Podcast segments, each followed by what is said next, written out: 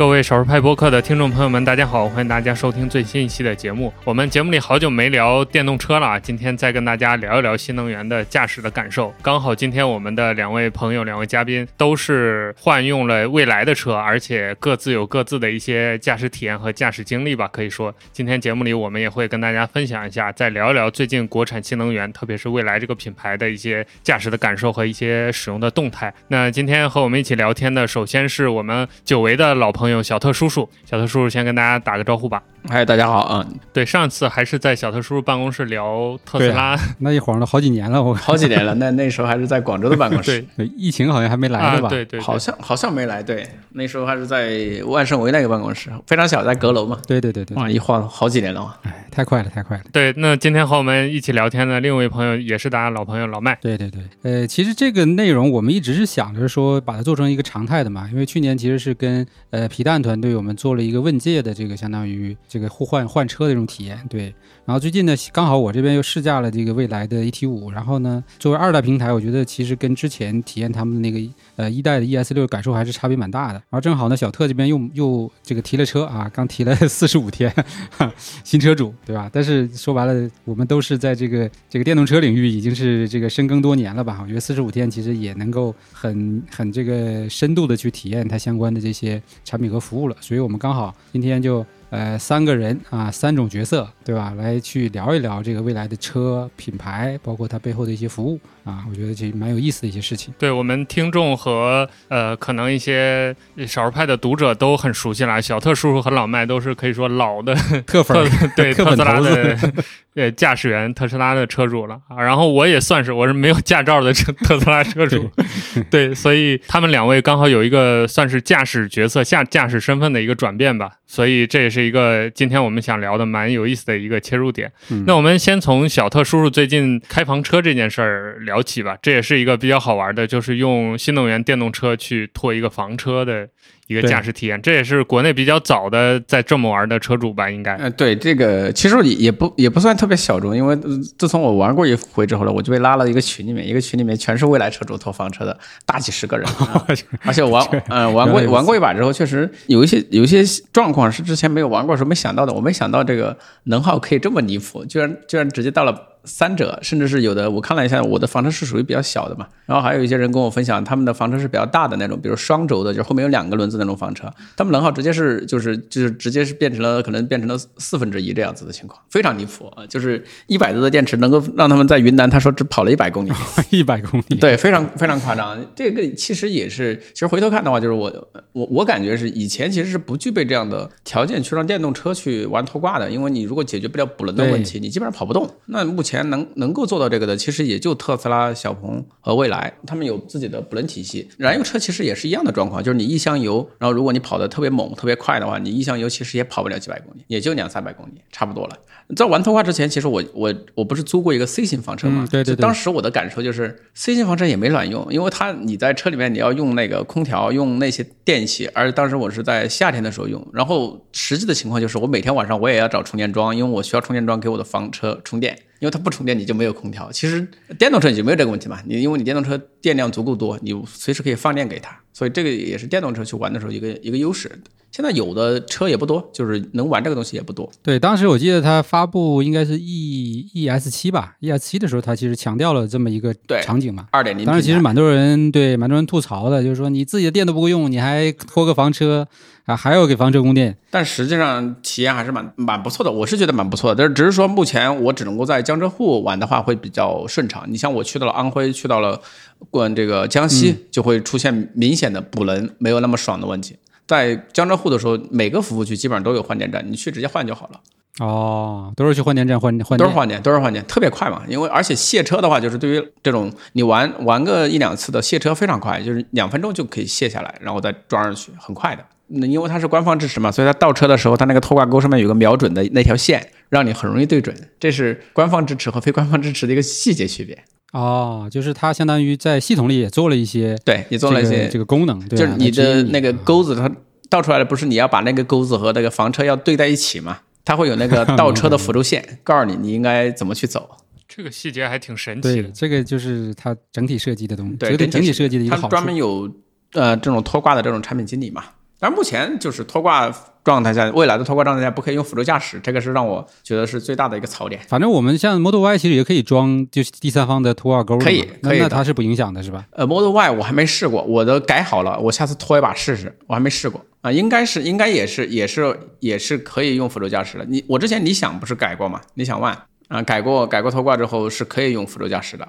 当然，它的辅助驾驶是有 bug 的，就是它一直以为它后面有车，它没办法自动变道，你这它后面一直有车对自己硬上了。未来这么设计也是出于安全，还是说算法的考虑呢？就是比如它无法识别它后边到底是拖着一个，还是说它以为有个车，还是怎么样？我觉得其实是两方面考虑吧。第一个是没有，目前它还没有去做适配；第二个也确实，你拖着房车的时候，你自己人肉驾驶的时候都得非常小心。你比如说自动变道，你那个单车的自动变道的时候问题并不是很大，但你后面挂着一个车，你自动变道，如果你变得特别急的话，非常危险。就就有点不太一样啊，对，所以我我我我我开那个房车的时候，我在想特斯拉做这个那个它那个拖挂的那个卡卡车的那个自动驾驶难度还是挺高的，就完全不一样，完全不一样啊、嗯，因为它那个也是一个拖挂的逻辑嘛，就是你前面是个车头，后面拖了一个大的货箱嘛，哎，我们顺便聊一下，就是你考应该就是 C 六是吧？就是这个拖挂的，对，考 C 六，这叫什么？呃，驾照那难不难啊？大概是什么个流程啊？简单的我是去常州考的，比较简单，今天去，明天就可以拿证，直接现场出证的，非常快。这么快？啊，对，但是那时候报考的很很贵，那时候我刚出的时候我就报了，我去年就考了嘛，花了我差不多五千块钱。现在的关估计便宜不少了，估计两三千都有的搞。小红书上很多攻略，我觉得考它就是考你什么倒车是吧？主要是倒车，其实主要就是倒车入库，其他的都不难。我一场去的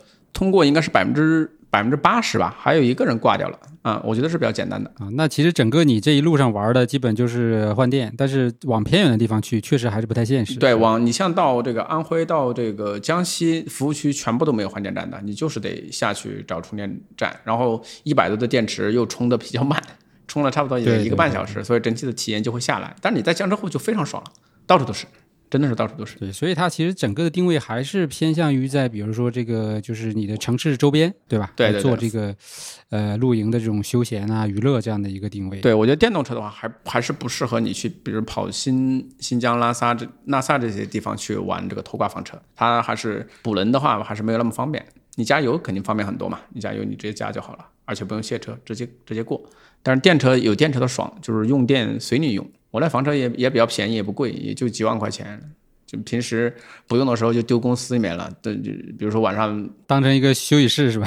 没有，它是整套齐全的，洗衣机什么的全都带，所以有时候就是晚上不回家也可以的。啊，就当个当个那个宿舍了室了。对对对对对。当宿舍了，就额外买个房几万块钱放公司如果你额外买个房在上海来算的话，它的面积加上它的这个，就你就把停车费当成物业管理费嘛，非常划算了，几万块。我发现现在经经常能刷到一些一些视频的博主，他其实就是在深圳上班，但是他就买一个房车放在公司停车场，然后 就住在房车里。其实是可以的。我那个房车不是我们一个同事，就是那个深圳那个吴祖凯，那那那同事啊，不，他他不就来了住住了一段时间嘛，完全是可以的，完全可以、啊，就当宿舍用当。宿舍用了。它基本上齐全，冰箱什么都有。好，那其实说回来车吧，就是说回来这嗯个 ET 五对吧？定了，你其实应该也是是去年年底定的。我是十月一号定，三月二十号左右提车。我因为我选了一个拖挂套件，那个拖挂套件的等车周期特别长，所以我当时因为等车时间太长，未来给我发了差不多接近四万多，接近五万的积分吧，差不多折合钱的话就四五千块钱了。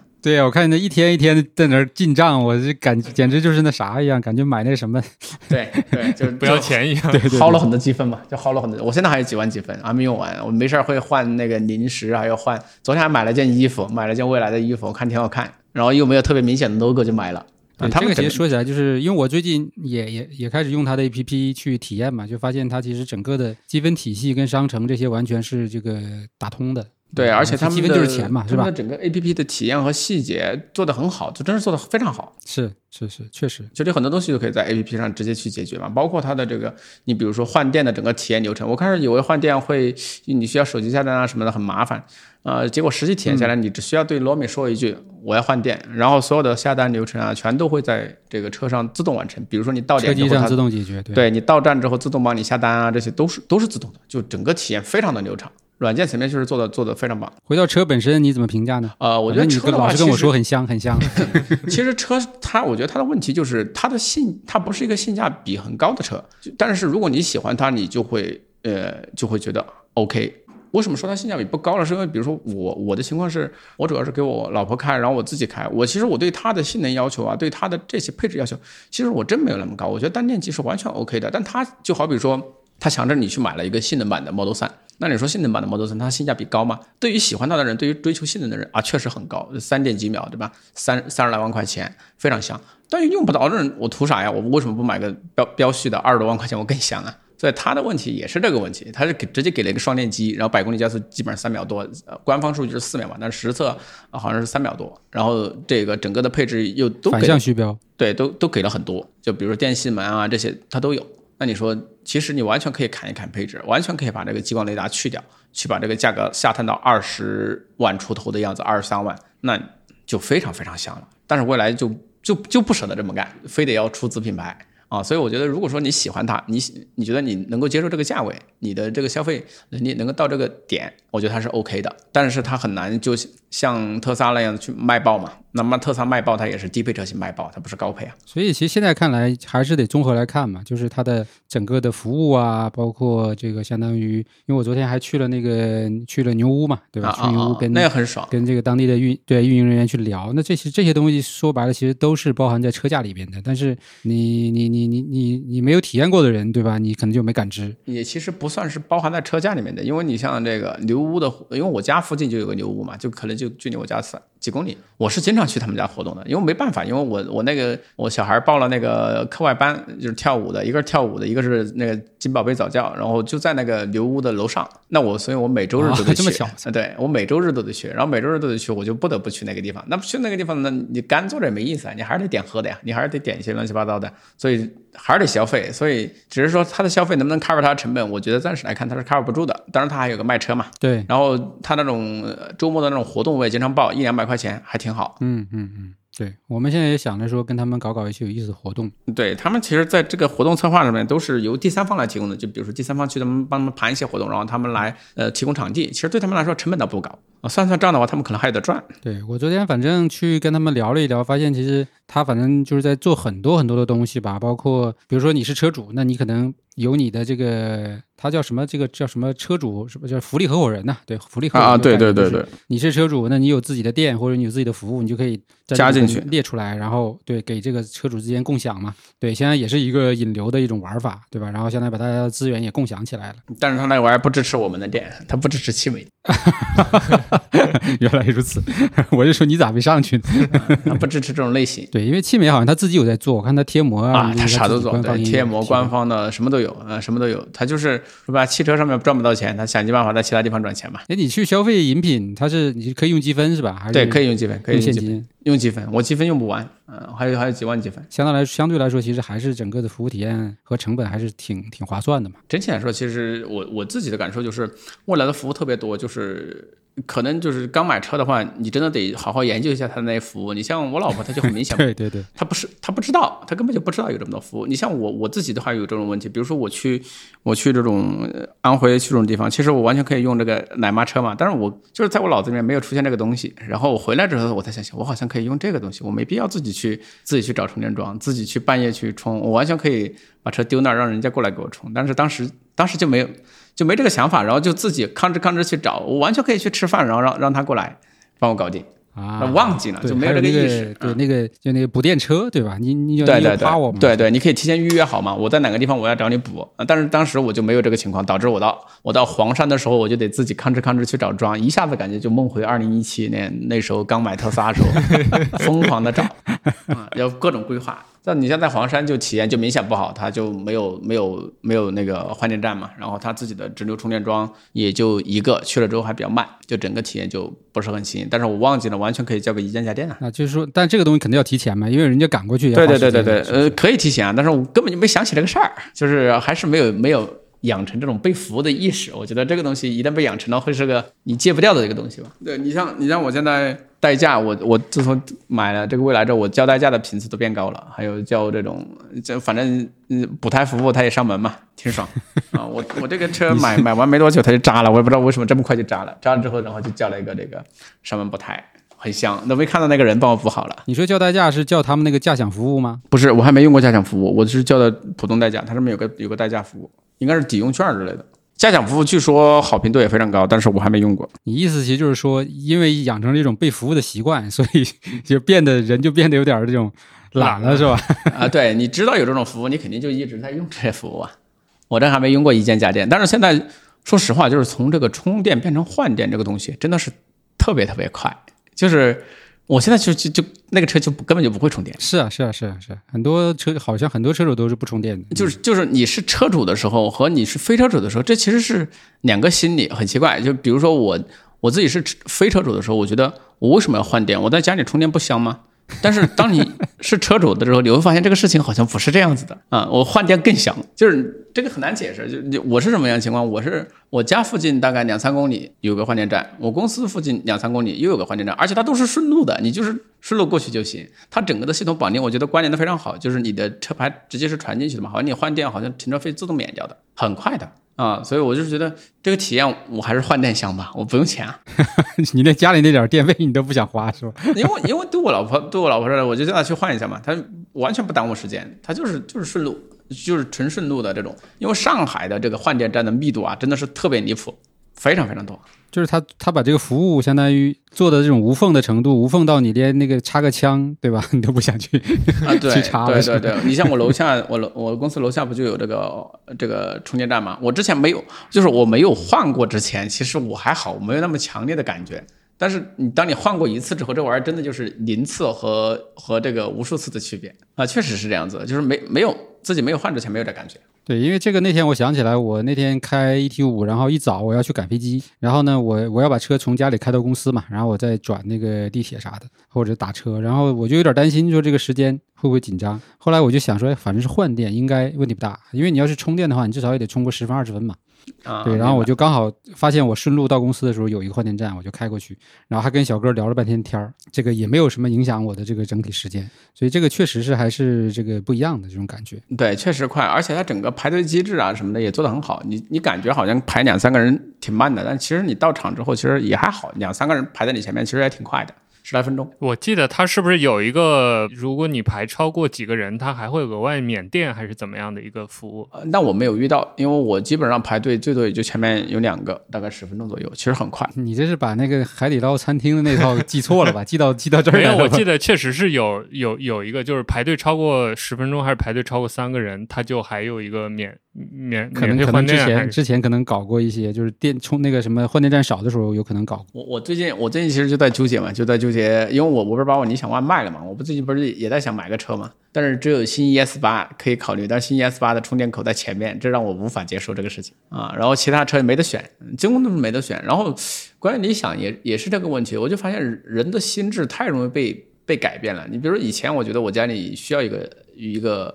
跑，因为我搬到上海来了嘛，我在我在我要回这个老家，大概是一千两百公里。我现在是拒绝开一千两百公里的，就是不想开一千两百公里。所以我发现，如果我去掉这个使用场景之后，我发现我没有用到油车的场景，我用不到，我完全用不到。我在江浙沪跑，我电动车香多了呀，完全用不到。确实，因为你没有北方的那个续航的问题嘛。对，所以这个认认知的改变特别快。我一旦放弃掉，就是放弃掉我我回老家这样一个需求，我就用不到燃油车了。就就所以你上次租他那个 ES 八是什么需求啊？那次是我去走个亲戚嘛，就是那边结婚，所以呢，我要到到到。这个长沙之后，我发现我可以租个车，六六百九十九块钱还是五百九十九块钱，忘记了，反正租一天嘛。对他这个其实，其实我当时怎么说呢？就是下单的时候也是这个问题，就是就是你的这个事儿哈，让我相当于取消了一个顾虑，因为我毕竟家里边人人口比较多嘛，就是我还是在想着说，如果再换车的话，或者是升级的话，还是不是要考虑个六座？因为毕竟过年过节还是想带家里人出去玩嘛，对吧？包括去今年我也是开那个呃借了理想 ONE 呃那个 L L 八嘛。跑了一趟，其实还挺挺爽的，就是一家老小对对对，在车里边对吧？刷剧啊，然后这一路上从云南，从深圳到云南，从云南再开回来，看了各个地方的风景，其实挺好的。但是我又想想呢，你说我还是说白了，一年大概可能就是三次这种需求，但是我要为此去就每天开一个很大的车，对吧？然后我还是觉得有点这个，对吧？心心有不甘。然后后来听你一说，就是本身未来体系提供这个服务，就是你想换大车，对吧？那本身这个操作很方便，而且价格还很便宜。哎，我觉得那这个其实就没有这个问题了，对吧？我平时开 ES 六，对吧？比较这个这个这个悠闲，对吧？也比较比较这个呃体验比较好，对吧？但是我需要的时候我就去。呃，未来的这个服务里边直接换一个大车就行了啊，因为以前我其实是对以前我是就会找什么类似于什么一嗨租车呀，还有什么神州那些去租它的 MPV 之类的，那确确实就是手续比较麻烦，你要搞押金，对吧？你要去什么相当于抢，有的时候你还抢不着，对，然后租来的车其实体验又不好，对，就是就就就觉得确实挺折腾的，所以有的时候，但是在这个事儿，我觉得其实他给我解决了这个顾虑，我就不怕了，对吧？我就可以。呃，尽情的去去去这个这个下单了嘛？对我也是这个问题。比如说我们家当时你想问我为什么卖掉，就是因为家里没有人开它啊，真的是没有人开它。就是我老婆现在天天开 ET 五，然后我宁愿开 Model 三，我也不愿意开理想 ONE，因为大，确实大，也没那没那么好开，没那么没那么爽，所以这是个问题啊。而且每年过年也就过年的时候要用到，那就是比如说周末啊这些的时候，呃，要么就是在加班，要么就是实在不行，那就两台车一起出门就得了，还自由一点啊。中途要谁要撤就撤了。这这这，能理解，在北方来说，其实理理想 ONE 还是非常的这个，就是说这个实用的嘛。因为一到冬天，这个续航你可以折个折个四折，对吧？那其实充电焦虑啊，这个问题确实挺难受的啊。但我们在南方，确实从上海往南，确实这个方面就没有这个很明显的感知。我买理想之前最大的场景就是回老家，但一旦放弃掉回老家这个开车回老家这个事情，就就就没有没有用车场景了，我就发现我用不到了。所以我在我本来是想买换个 L 九的，但想想那还不如等待年底的 MPV，好像也还可以。对，MPV 是纯电的了吧？是不是？对对对，纯还增程吗？呃，纯电纯电的。嗯，你想肯定也要也要很快速的去切了，因为这个心智真的是来的太快了。我自己就是这种感觉，就是很快就被替代掉了，就是就就是那种替代是不回头的替代。哎，这里还说到一个关于续航的问题，刚好问问两位都开过 ET 五的，就是我看网上也有人反馈 ET 五功耗比较高，就是百公里大家都开的数字比较高。呃，我看小特殊前两天发微博也说了这个问题，你们两位实际开起来感觉怎么样？呃，刚开始上手的时候有点高，现在好像它 OTA 之后好了一些些，就是但是整体来说还是相对，你要看跟谁比，你要跟特斯拉跟小鹏比，它就是高，嗯，但你要跟它自己比还行。当然，就很很多人很吐槽的一点就是，为什么一 T 五的能耗还比一 T 七还高？这我也不能理解。是，就小车比大车还对对费电，小小轿车的身板，SUV 的续航啊，就这个这个感觉，SUV 的能耗。啊，但是我现在换了一百多电池，我觉得这个是这个就完全不一样了。一百多电池就就感知对感知也不明显了，因为总续航可能上到七百了，是吧？你就是折折折再怎么折，我也保证四百是足够足够开得到的。它折不得那么狠，就是一百多电池之后，我就发现我操，这个太强了！一百多电池再加换电，这个就是无敌，真的就是无敌，就就开不完，就很离谱啊！这个我两三天过后，我看看我这个是五月。五月三号早上换的，然后我现在我看看我的是是多少啊？我看看我的我的车，就我五月三号换的嘛，现在还有百分之八十三，还有五百九十五公里。你这个啊，已经我三号换的，三四五嘛，三天了嘛，还有这么多。你说一个月你能换几次电？你能够换三次电就差不多了。然后未来送了我六次，我我还要啥自行车？用不完，对，根本用不完，一百度电啊！我现在是升级了一百度嘛，就是升级了一个月，一个月是八百八，因为当时为了拖挂嘛，拖挂七十五度电不敢想。所以我就升了一百多，它是按月付的，如果按天的话就是六十八。对，所以确实每个人的角度不一样嘛。那比如说我们可能有一些科技宅就会钻这个牛角尖啊，那这车这续航高对吧？这个什么这个不是能耗高对吧？续航短对吧？这个就就就不能买，不该买对吧？但是那可能从另外一个角度说，那我有一百度电池，我接下来还有一百五十度电池，对吧？对，它可以我其实比比对呀，比你的这个什么 Model Model 三 Model Y 续航高一点，但是一旦有这个电池上来之后，我总续航其实也是。远超你这个现有这些车型，呃，远超，绝对远超。你像它一百多电池，你你换一百多电池，但是它贵了嘛？就回到另外一个问题了，又是又是它的性价比问题嘛？就如果你不是那么在乎性价比，它是一个非常好的选择。但是你在乎性价比，它确实性价比不高。而且前两天就是你我看你还问了那个充电站的人，就是发现它一百度和一百和七十五度电的那个呃，相当于重量和体积其实相差只有二十五公斤，是吧？我看你对对对对，非常少。对啊，就是这这个就是跟认知中的不一样，大家可能觉得啊，一百度相当于差百分之二十五嘛，那你是不是得重量也得加百分之二十五？而且接下来它一百五的可能也就是我我这是更更觉得一百五从七十五到一百五，相当于翻了一倍，但它的电池肯定它的体积不会说按照这个比例去去涨的，要不然的话体积没变化，重量车就废了，重量应该也就加了加了可能加了五十到一百公斤，差不多吧，所以。科技的进步，它确实享受到了，它确实享受到了。就是以前可充可换可升级嘛，就是那个可升级，确实体验很爽，这种这种体验的爽。就当我换到一百多电的时候，我看到那个续航表，我操，真牛逼，就这感觉。所以它这点就比较好嘛，就是你可以选嘛，比如说我要跑长途，其实我就够用了。对呀，我要跑长途，对吧？那我就为了省少少一点换电，我就选一个一百的，对，就临时加钱嘛。它这个都可以灵活的选择。它这个做的非常骚，它做了什么骚操作了？就是有的人买车的时候，他就买的一百度的电嘛。啊，然后呢，他在放假前呢，他会通知你，哎，你们如果是放假不出门的，你们可以把你的电池放到我们换电站换成七十五度的，我给你发积分。然后有需要 有需要长途的，你可以你可以去换，它升级对升级一百度，对，它还有差价可以赚啊，它有差价可以赚。就你放过去，你肯定没有八百八一个月吧？他租出去七七八八了，啊，骚得很啊。那那个董买买不就把他的那一百多电池放到换电站去薅积分去了吗？那我这种就是出门要出远门了，我得租啊。把它变成一个流通体系了。对对对，所以其实这个就是上次好像我们有聊过，它这个它把相当于能源做成了一个可以相互流通的这么一个池子，对吧？对对，因为你是充电桩的话，这个东西肯定就不现实了嘛。你这个东西就是你你只能充进去，对吧？你也不可能倒出来。共共享充电桩这个东西就就没什么意思了，它的共享电池就很有意思了。对，嗯，确实确实是是是，做挺好玩。哎，这里小特叔叔要不要也跟大家讲一下，就是。现在好像主打做换电的，好像也就蔚来一家。就换电这个事儿，对于电动车来说，它本身技术上有什么难度吗？技术上没有什么太大难度，非凡也在做啊，上汽的非凡。但是呃，就是比如说特斯拉为什么会放弃掉换电？其实特斯拉是觉得商业逻辑行不通，就是它成本的问题嘛。但未来不一定行不通，就是不一定。你其实说白了，还是得看你的这个规模，还是得看你的这个规模。你的规模真的能能算过来这笔账的话，那你其实是可以跑通的呀。没问题，那还有电池成本的变化吗？你就你就换句话来说，你的换电成本能高过你运石油的成本吗？其实高不过的呀。那运石油为什么会划算？因为用的人多啊，对不对？你运石油你得运呐，你得 A 从 A 点运到 B 点。但你换电不是你不用运的，因为你那个车就会自动帮你运，你电是传输的。你看你你油烧掉了，你每次那个油你还得从那个工厂拉到这个加油站，对吧？你每次都得拉。虽然你的灵敏度高，但你一直要拉的，一直要拉的，那反而你的换电站其实是不用的，你是你是自动换的嘛，你是靠这个车换的嘛。你像我们这种升级，它也是会自动的去考虑这种均衡的。我在家，我前几天就是放假之前，我点的时候，我可以在我家附近直接升。哦，它相当于就把把你这个车当成了一个能源的一个运输器，就来来通过机制调配，对吧？该送到哪儿去，对吧？对啊，所以。这么你这么算起来，它就是它就是很明显的问题，就是它没有那个运输成本。那你只要换的人足够多，用的人足够多，它其实是能算过来账的。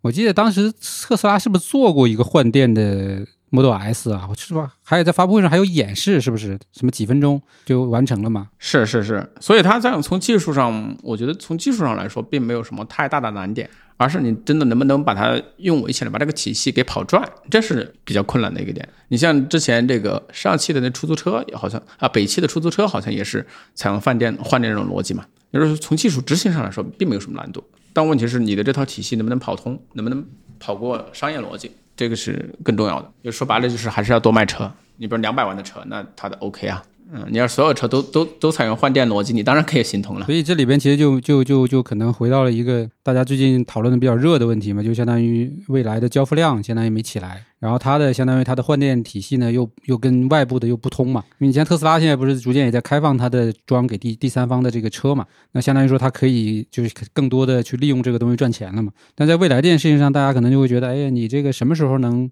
把你这套东西跑起来，对吧？这个就感觉压力是蛮大的。哎，所以那像未来现在听上去它服务这么庞杂，然后支出成本也很多，然后它又是走偏高端的路线，就是它量也不是那么大。但它这个目前商业上还可以支撑起它这么玩吗？所以它的股价一直在跌啊，这不是 亏得特别狠嘛？啊，就是你销量，就比如说他以前对他自己的 ES 七、ET 七或者 ET 五的销量预期都报的很高的嘛，那实际上你看上个月他交了多少？六六千多台车，非常难受。这也是作为车主最担心的一点，别他妈倒闭了。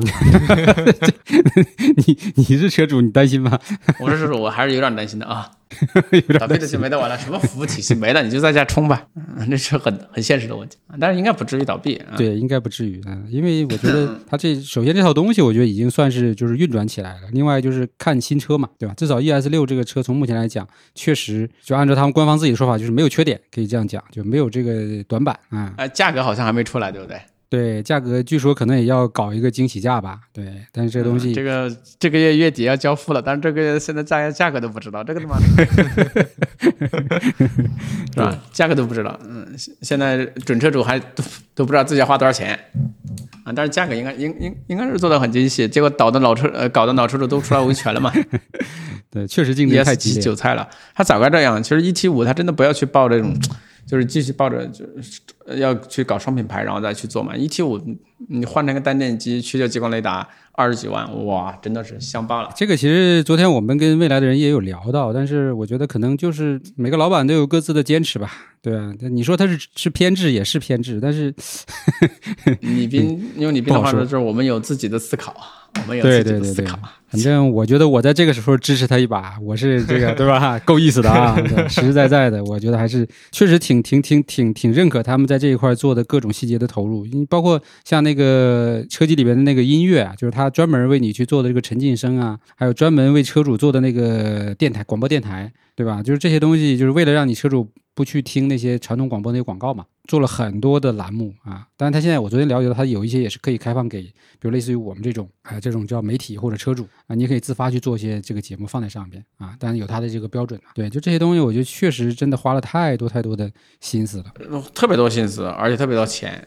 嗯，所以它跟特斯拉是 完全完全反，也就是完全反，它跟理想反的，完全反着的。理想是学特斯拉学最像的极致的成本管理，极致的这个规模效应。那它呢，就是你看它这 ES 系列有什么用？ES 呃不是 E E 那个七的，就是 ES 七 ET 七，整个量又没起来。然后当时我看到 EC 六的时候，我就觉得很懵逼，为什么要出 EC 六？有什么意义？就是不懂嘛，因为搞个溜背图啥嘞？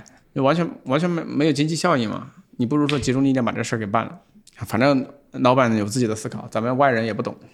对这事儿，这事儿现在无法无法下下定论啊，无法评价。反正我觉得咱们走着看吧。嗯嗯，你们两位车主之前都是开特斯拉的嘛，而且都是开 Model 3、Model Y 这种驾驶感比较好的。换到 ET 五上之后，这个驾驶方面有什么变化吗？需要适应吗？这个其实我就是从驾驶感上来说，我觉得 ET 五其实做的很好了。有个很重要的点就是，我喜欢电动车，就是油门响应速度。其实你比如说我去开极客。啊，极客最近极客 X，那其实我试驾的时候就明显感觉到，它为什么还是那种那种以前二零一二零一九年、二零二零年那种那种国产电动车的感觉，就是你一脚窜下去，然后你这个动力大概要等那么一 一瞬间之后才会喷涌而出，这种体验非常不舒服。未来的 ET 五是没有这个感觉的，但是未来以前的车是有这个感觉的，现在是没有的，所以我觉得这一点上来说还是挺好的。当然，它比特斯拉软，然后这个指向性没有这没有那么好，那确实也是客观存在。但是问题是我对这台车我没有那么强的需求，我不我不是拿来拿来这个在街上飙车的，我就是开的舒服，我觉得我对它还是 挺满足的，而且隔音非常好，很安静，就是安静跟特斯拉跟我老款特斯拉比的话会差很远，啊，可能跟老迈的比好一点吧，啊，毕竟是 Model Y。好不少了，隔音上来说，但是我那个有那个尾箱共振呢，其实也是噪音挺大哦。你啊，你那第一批的是有这个问题，我觉得开起来 ET 五我反正是 OK 的，挺好开啊。我现在我老婆不给我开了，她要自己开。就以前我没有出现过我老婆想跟我抢车开的这种事情，直到 ET 五出现啊，她不她不给我开了，说这个车是给她买的，他不给我了。对我是感觉，其实确实就是呃，每一个可能国产新势力是它。他在做这个车的时候，他不像特斯拉那么激进嘛，就是我就是完全做一套新的这种驾驶体验的逻辑，对吧？他更多好像还要兼顾一些这个老的燃油车转过来这些人的一些习惯。我觉得可能包括未来这种也很明显嘛，因为他很多可能都是 BBA 那些这个车主转过来，你一下子给他的习惯挑战太大，对吧？那他就有可能说适应不了啊。我感觉是有这个因素在里边的，所以我我试驾它一代 ES 六的时候也是有这种感觉，就是特别那种。对吧？就是那种忽晃晃悠悠的那种传统的那种那种车的那种范儿，对。但当然，它确实从它那个发布的时间点来说，它比传统车、比传统的油车还是要好很多。但是因为我已经那时候已经开了 Y 了，对吧？这个反差就很明显。但到 ET 五的话呢，就确实它就相对来说在这方面就调教的更偏向于电动车的这个逻辑了。但是还是确实没有特斯拉那么的激进啊，就是包括这个呃转向的这种这种这种精准度啊什么的啊。但是呢，它它给你开起来那个那个心性就完全不一样了。就是我其实最近准备写个写个文章嘛，然后我就想总结这个事情，我就说你开特斯拉呢，你就把它理解为它就是一个烈马。就你得你得驯服它那种，对吧？就是包括所有的什么方向啊，所有的这些什么油门那种，什么什么单踏板呐，你都得去，对吧？去去去找它的那种那种那种什么这种呃那操作逻辑，对吧？然后啊，一旦你把它训好了，你就觉得哎，这个就特顺手，对吧？就是就像你自己的宝马一样那种感觉。对，但是你没训好的人，你一上来就是懵的，对吧？一就是肯定一开起来就是一顿顿挫挫的嘛，对吧？啊，但是那 E T 五这种就是你上去之后，你就是那种就是很自然。那种状态了，对吧？你也不需要说这个要特别去怎么样的这个顺着它啊，而且它可调选项很多，尤其在驾驶模式里边，很多种匹配的那种方式，什么动能回收啊、加速啊，对吧？这些，然后你就就可以找到一个你自己比较喜欢的啊。所以我说它这种整个的这种体验感觉像你有一个管家的感觉，因为再加上它整个的语音交互那些做的比较好嘛，像 Nomi 的交互感也特别好，所以它跟开特斯拉的感觉完全不一样。但是我觉得他们也不是说是互相替代的这种感觉。但我是觉得，可能随着人的年龄增大之后啊，可能就会就你这玩心没那么大了嘛，对吧？就 就是说收起来了，或者说你想更成熟稳重一些，那我觉得未来其实还是挺挺合适的啊，挺匹配的。所以这个是我我这边的体验啊。但你那边呢？其实我感觉又不是这种感觉，就是觉得开着反正够用、舒服，对吧？就 OK，很舒服了。比我之嗯，就是你如果是舒服取向，很舒服了。但是你要说那么极致的操控，那它它不是这个方向的呀，它没有对，不是这个定位，对，不是这个定位，嗯，反正我老婆对它是非常的满意。对啊，我我我最近发了个小红书，我发现好多女生都是买了一 T 五，然后也都特别爱的那种，就在我。那个评论下边，但我觉得新的 ES 六我还是真的看着挺喜欢的，就是它在整个的这个造型啊、配置啊，对吧？尤其是它那个座椅的那个一些设计，对吧？就很多，其实我也是看了很多细节的点，我就突然之间心动了，对，忍不住了，嗯，就这种感觉。其实我一开始是想说，不行，考虑一下它那个 ES 七嘛，那 ES 七配配下来的话，那就贵的多了去了。对吧？但是我其实是想说，看它那个空气悬挂这个东西，就是我其实再换车，我也想就是说，在舒适舒适项上面，我觉得还想有一个这个升级嘛，所以就想说至少有空气悬挂。但后来一看它那个呃 ES 呃 ES 六新 ES 六也是叫那个 CDC 的那种可调避震嘛，对我估计其实体验也不会太差。所以我觉得就还能接受，再加上价格肯定会更更更划算嘛。然后包括配置上又比 ES 七这个对吧？又又又又又加了很多新的配置，这个也是最近 ES 七车主比较这个对不爽的原因嘛。嗯，但这没办法，我觉得这很正常，就是每个车的迭代，对吧？包括你理想也好啊，特斯拉也好啊，特斯拉我们这种都习惯了，就已经就是我在社区里给给给一些用户留言嘛，就是他那个未来其实有一些 ES 七的用户就是在我下边写这个东西，我说我们特斯拉车主早都已经练出来了，根本无所谓，对吧？这种所谓的什么背刺啊、降价啊，习惯就好了。对呀，小儿科，对吧？无所谓，对。但是未来车主可能还是多少有一点这种，就是可能确实服务做的太好了，然后大家就总希望说你。在各个方面都不要让我受到任何的这种委屈和损失啊！这种事儿确实挺难的。但是未来能抢到更多特斯拉的用户吗？就是比如说像我，其实现在就是从从 Model Y 升级，我我考虑 ES 六，但是我不知道其他人会不会有这样的想法。会会会，其实挺多的。因因为我的粉丝早期都是特斯拉车主嘛，那其实你可以看到现在其实是有很多转其他电动车的，因为特斯拉的就是在早期特斯拉只是满足。它只能满足一种需求，那它早期是满足这种需求，它它现在它还是满足这个需求。那人的需求会变呢？比如说，呃，因为家庭啊，因为年纪啊，因为这些，它会变。那变了之后，那 OK，那你其实你特斯拉就不一定能够满足这些需求。那这些需求怎么办？它就会去到其他车型啊，比如说买，我想买个电动的 MPV，那你特斯拉是没有的。我想买一个不是那么贵的六座车型，给我全家用起来很舒服，那你还是没有的啊。比如说，我想给我买一个外观很适合。女性的，那你还是没有的，那其实这些需求就会被分解掉了啊！这也是国内目前来说比较爽的吧，就是你去差异化的去打，不要去不要去跟特斯拉去硬碰，你去跟特斯拉去硬碰，其实就会非常难受啊！你比如说你你谁在跟特斯拉硬碰？小鹏嘛，对我正想说这事儿啊，那你很明显他就难受啊啊！那你像错位的，你但凡是错位竞争的，你像理想、像极客。啊，极客也是一样的嘛，极客都是二十多万的价钱，但是给到你一个配置非常高的三十万就也三十三十万的价钱给到你那个时候的车的配置，它给到非常高的，所以它能够很舒服。那你像小鹏碰你的自动驾驶和碰你的高续航，呃，那你就很难受了啊，除非你能够呃超越特斯拉挺多。那目前来看呢，就是 FSD 上它因为国内目前进不了嘛，所以。对，呃，在小鹏在这方面确实有一些很独到的地方，但是这个东西消费者能不能买账，这是得观察的，所以它还是比较难受的。而未来就在于我们外人看它的问题，就是在于它的精力太分散了，你搞了这么多事情，何必呢？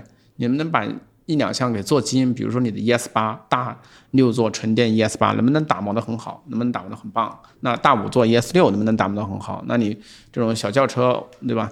这个 E T 五能不能打磨得很好？你就三款车，你能把它卖爆就完事儿了呀！你搞些其他的七的八的，又没起个量。那你还有手机呢？手机也快发了，手机就 吓人的很，哎，就更更不懂了。嗯，手机就更不懂了。你就说这这这个七这一坨有什么用呢？E C 六和 E S 六，那你说你出个 E C 六图啥？啊，你就喜欢你那呃那个小小溜背嘛，没有意义，就感觉。但是反正我是看不懂他的这些需求的。你去抓这些细枝末节的需求，不如走量。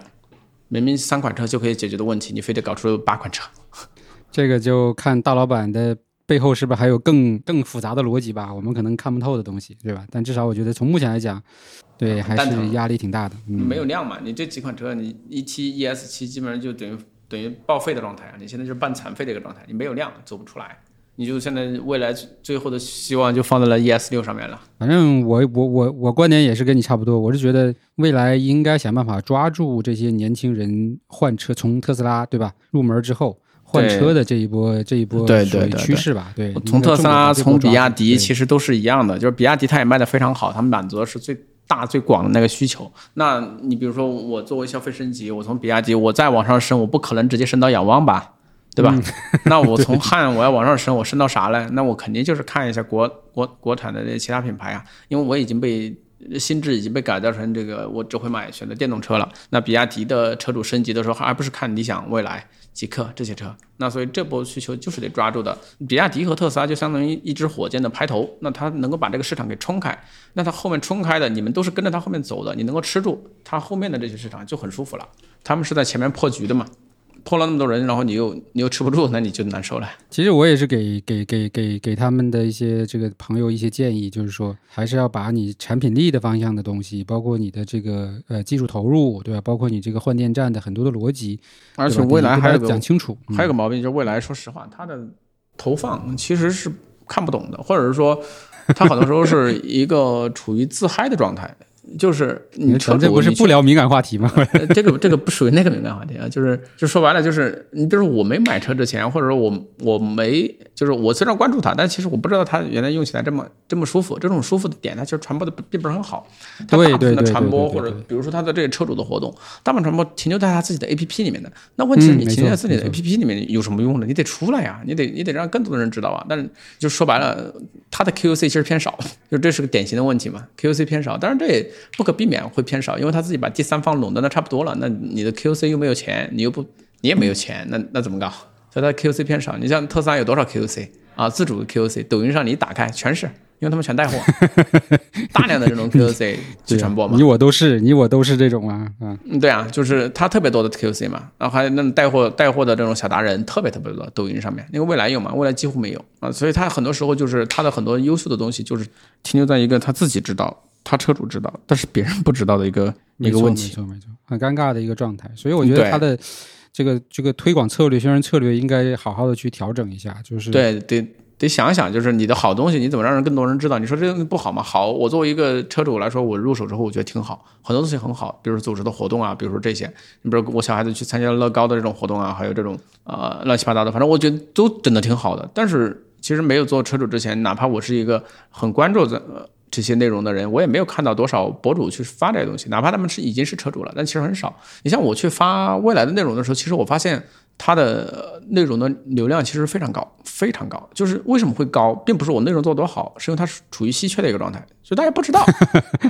啊，因为我不是 专门做内容的，就是我知道我的内容，我也没没花多少心思去做。但是只要我发的是未来的内容，它会相对的流量偏高。那之所以流量偏高，就是因为大家都想看，都想了解。对，都想看，都想了解，大家不知道，就跟早期做特斯拉内容是类似的逻辑。因为我没有花太多心思在这个内容上面，所以我我发现这个问题，就是因为网上关于它的内容真的是偏少的，真的是偏少。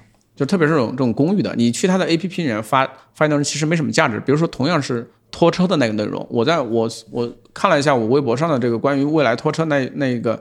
应该是大几十万的一个一个一个阅读，但是这个在他们社区里面几乎是没有传播的。为什么？因为社区里面你发了也没人看啊，看的人也不关心啊，呃，反而是外面的人更关心。所以我觉得这是他们在传播上一个问题。确实，我觉得这个东西，我现在也是这种感觉，就是很多好东西他们没有把它就不管是系统化的也好，还是说比较这个这个这个就简洁明了的讲清楚，对吧？然后很多时候其实就是公关事件特别多，对吧？动不动就是对对对，大家就把关注的都是一些那些东西是。你看我这个电动车顽童挂就直接是二二十万左右的阅读，你像我租车的那个目的地出行也也也非常高，就是大家不知道这玩意儿，真不知道，就是你可能以为大家都知道你有这么好的服务，但实际上大家根本就不太清楚你到底这服务是啥，所以我觉得这这是他一个比较比较比较严重的一个问题吧。但是他们自嗨的情绪很高，自嗨就是自己觉得自己做的特别特别棒。确实，我觉得从他的这个可能自己的内部体系来看，他们确实做的挺好的，就是也花了很多心思，包括社区里的一些内容，我也看得出来，就都很精致，对吧？每一个内每一条内容都是那种就是非常这种这个小资，对吧？享受型的或者高品质的，对。但是确实他们不会去深入去切，比如说，哎，我这个产品的一些东西啊，对吧？这个包括车的技术的一些东西啊，对吧？这个其实确实是。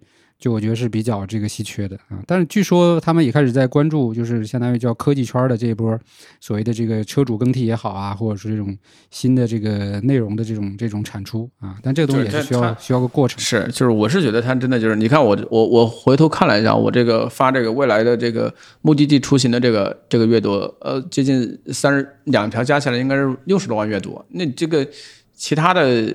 量的话反而没有这么大，就是未来我是随手发的，也没有也没有说认真去做这个内容，那就就会发现这个内容是稀缺的，就是大家原来不知道这个，原来有这么好。我发完之后，目的地出行之后，很多人在问这个不是车主能不能租，因为这个这个服务看上去就很诱人嘛。